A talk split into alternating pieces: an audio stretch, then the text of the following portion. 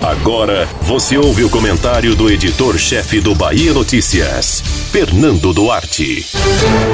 A ascensão da candidatura de Major Denise, impulsionada pelo apoio explícito do governador Rui Costa, até agora não surtiu efeito nas pesquisas de opinião. A menos de 10 dias do pleito, o nome do vice-prefeito Bruno Reis permanece consolidado e, caso confirmada a tendência, apenas uma hecatombe poderia impedir uma vitória dele no primeiro turno das eleições de 2020. Mesmo que os adversários insistam no argumento de que os levantamentos de intenção de voto não são confiáveis. A estratégia de Bruno Reis em reunir 15 partidos na coligação talvez seja a forma mais cômoda de explicar esse crescimento acelerado após o início da campanha oficial. E não é pelo tempo de rádio e televisão.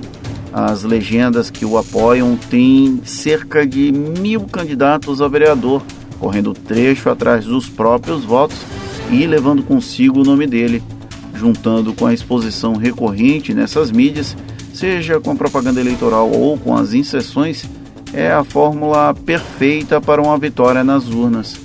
A candidatura do pastor Sargento Isidório, que chegou a parecer uma ameaça no período pré-campanha, mostrou-se similar a um comprimido efervescente.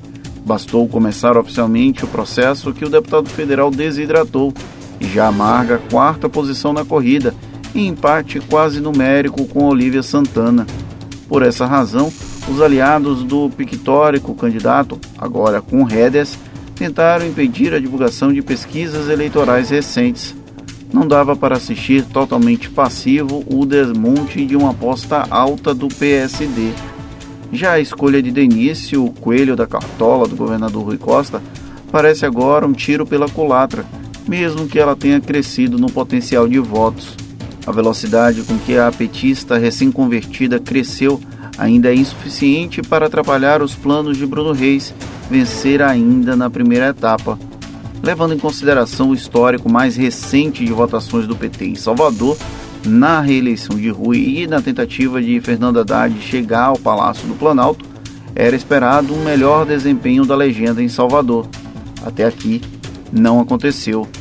A eleição termina oficialmente no dia 15 de novembro é um tempo muito curto para uma mudança repentina no rascunho apresentado nas sondagens de intenções de voto em Salvador.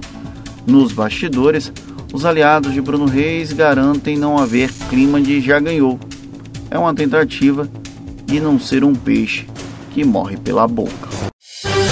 Você ouviu o comentário do editor-chefe do Bahia Notícias, Fernando Duarte.